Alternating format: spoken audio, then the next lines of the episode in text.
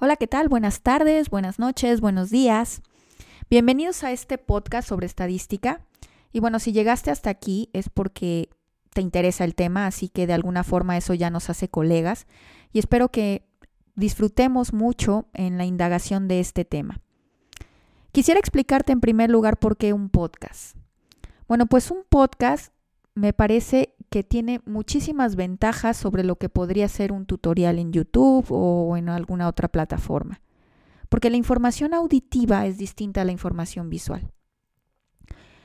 Al eliminar el contenido visual hace que te concentres muchísimo más en lo que la persona está diciendo y eso siempre invita a la reflexión porque es un ejercicio que haces de manera individual y entonces te permite un poco dejar volar la imaginación. Me parece que la información visual es importante y muchas veces necesaria, pero la información auditiva te lleva a otra experiencia. Así que de eso se trata un poco. Esto es una especie de experimento y quisiera compartirlo contigo. La otra es porque un podcast es muchísimo más fácil escucharlo. Lo puedes escuchar mientras vas manejando, mientras te transportas, mientras caminas, mientras haces ejercicio, mientras te bañas. Es decir, es muchísimo más accesible porque no, no requieres estar pegado a un móvil o a una pantalla para ver lo que está sucediendo y te, te libera un poco de esa sensación.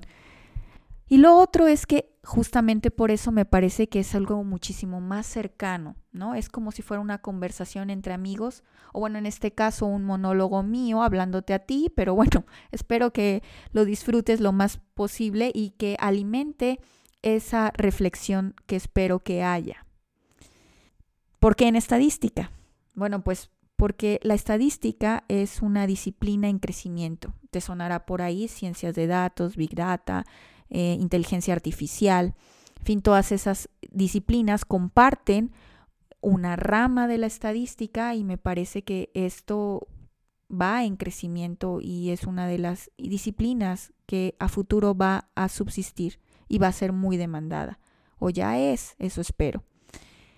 La otra es porque en este mundo de exceso de información en el que vivimos, se necesita gente que sepa seleccionar, que sepa resumir, que sepa analizar y sobre todo comunicar sus hallazgos, pero bajo un uso correcto de la estadística. Y a eso es a lo que voy.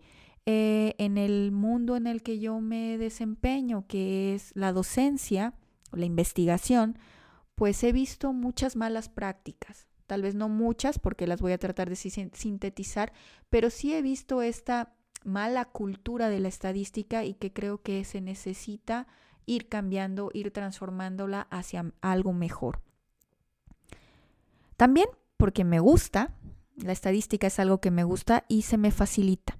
Se me facilita, lo pongo entre comillas, porque bueno, mis padres y mi único hermano son estadísticos también, así que mi cercanía con ella es algo natural y espero poderles comunicar lo mejor que puedo todo lo que conozco, que es bastante poco, porque la estadística, entre más la conoces, más te das cuenta de lo que ignoras. Yo aprendo algo nuevo todos los días y llevo 20 años dedicándome a esto.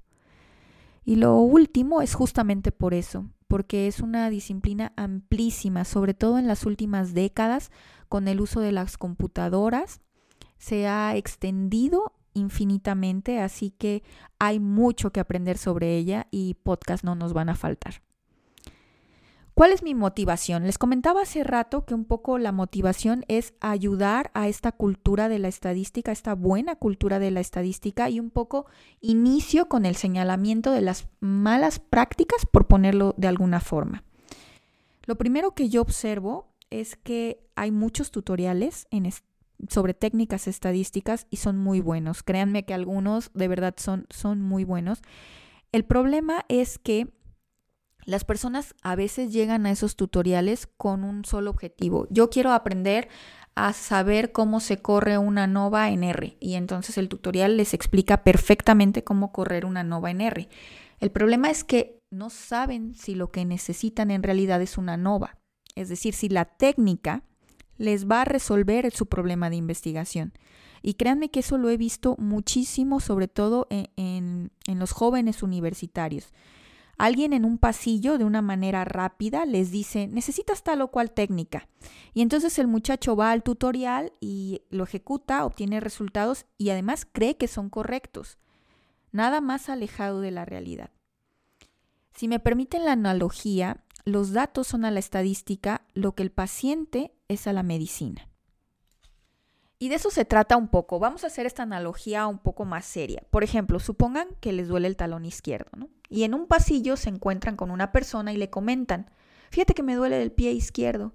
Y la persona te dice así sin más, sin preguntarte si te duele otra cosa, si te caíste, si te golpeaste con algo o, algo más sobre tu sintomatología, te dice, tómate un antigripal. Una vez a mí me dolía el pie y era gripa, así que seguro es.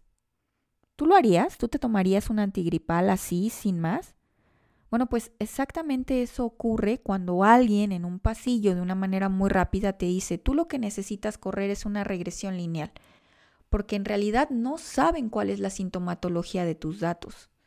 Y te están recetando algo desde su punto de vista y desde su experiencia propia sin saber si los datos que tú tienes tienen la misma sintomatología que tenían los suyos. Así que sí, es muy peligroso cuando alguien te da recetas de cocina sin saber cuál es la sintomatología de tus datos. Esto me lleva y va un poco de la mano con la segunda mala práctica que les quiero enunciar, que es creer que el software es estadística. Muchas veces, y lo he escuchado, es que lo corrí en R, lo hice en SPSS, lo hice en Stata, son resultados de Excel, como si eso avalara la técnica estadística.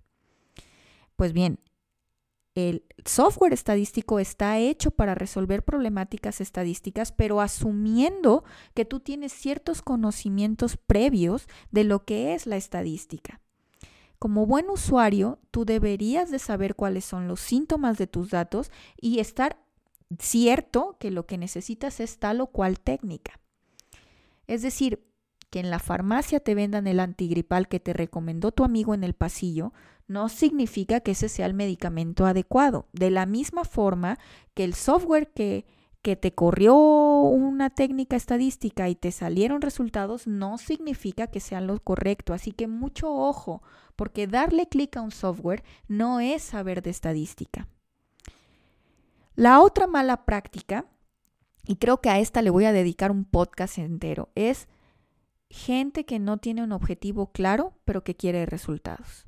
¿Por qué? Porque los resultados están avalados estadísticamente y no importa cuál sea el objetivo, porque lo que yo quiero es que lleve estadística y punto. Muchos, y créanme, muchos llegan con enormes tablas de datos, millones, miles de, variables y lo primero que yo les pregunto es, ¿para qué recopilaste estos datos? ¿Cuál era la finalidad? ¿Qué esperabas encontrar? ¿Cuál es tu hipótesis? Y no hay respuesta concreta y la única respuesta es, quiero saber si hay relaciones entre las variables. Eso es entrar en un terreno de limbo, ¿no? Es como ir al médico y decirle, Doc, vengo a ver si me encuentras una enfermedad. Y el médico empieza a preguntar por los síntomas, pero le duele algo, siente alguna molestia y que tú contestes, bueno, pues sí, tengo molestias como todo, pero bueno, usted es el médico, ¿no? Usted sabrá qué tengo. Suena absurdo, ¿no? Bueno, pues igual de absurdo es que tú llegues con alguien con una tabla de datos enormes y no sepas para qué la recopilaste. Una persona que tiene claro desde un principio su objetivo no necesita tantos datos. Quiero decir, los datos provienen de un objetivo, no al revés. Y eso es algo que tenemos que ir sistematizando. No se trata de recopilar datos porque puedo hacerlo. Y no se trata de ver las relaciones entre las variables porque puedo hacerlas, sino que todo tiene que tener un sentido previo. Y entonces de eso se trata esta mala práctica y a la que le voy a dedicar el siguiente podcast. Pero bueno, voy a continuar con la, con la última que tengo para el día de hoy que es pensar que la estadística sirve para probar tu muy particular punto de vista. Y esto créanme que es una práctica que yo he venido eh, visualizando desde hace ya tiempo dentro del, digo, el terreno en el que me desenvuelvo. Pero vamos a ponerlo así. Imaginen el siguiente escenario. Un paciente llega con su médico y le dice, doctor, vengo a que me diagnostique una infección estomacal.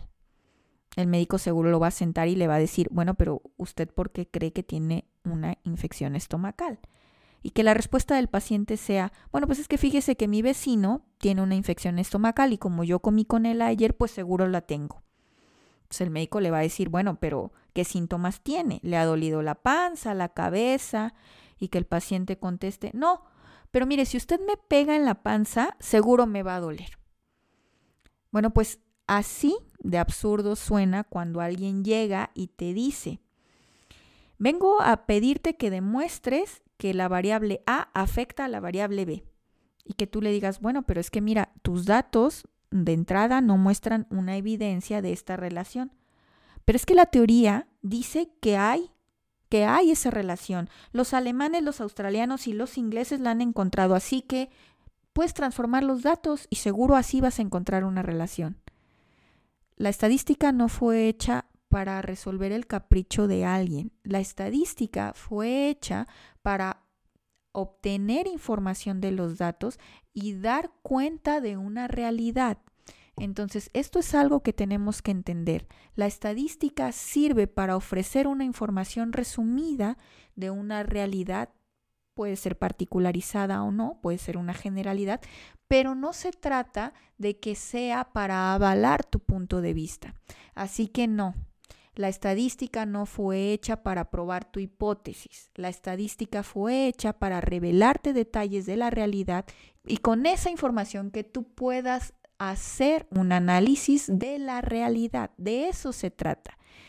Muchas veces he escuchado que acusan a la estadística de mentirosa. La estadística no es mentirosa, es mentirosa quien la ocupa por ignorancia o con dolo, pero, pero la ocupa mal. Entonces, de eso se trata de estos podcasts, de ocupar correctamente a la estadística. Así que espero que te quedes con dos ideas el día de hoy. La primera es que los datos son a la estadística lo que el paciente es al médico. Es decir, depende si fueron muestreados, si son muchos, si son pocos, si son categóricos o numéricos, si son longitudinales, si son una serie de tiempos, si son los mismos individuos o no lo son. En fin, una lista interminable de características. Y sobre todo, quiero que tengas claro que tienen que ver con la finalidad con los con la que lo recabaste, es decir, cuál es el objetivo que pensaste resolver cuando los recopilaste. Y la otra es que la estadística no es una receta de cocina. Así que estas son las dos ideas con las que quiero que te quedes el día de hoy y espero que me acompañes al siguiente podcast. Muchas gracias, hasta luego.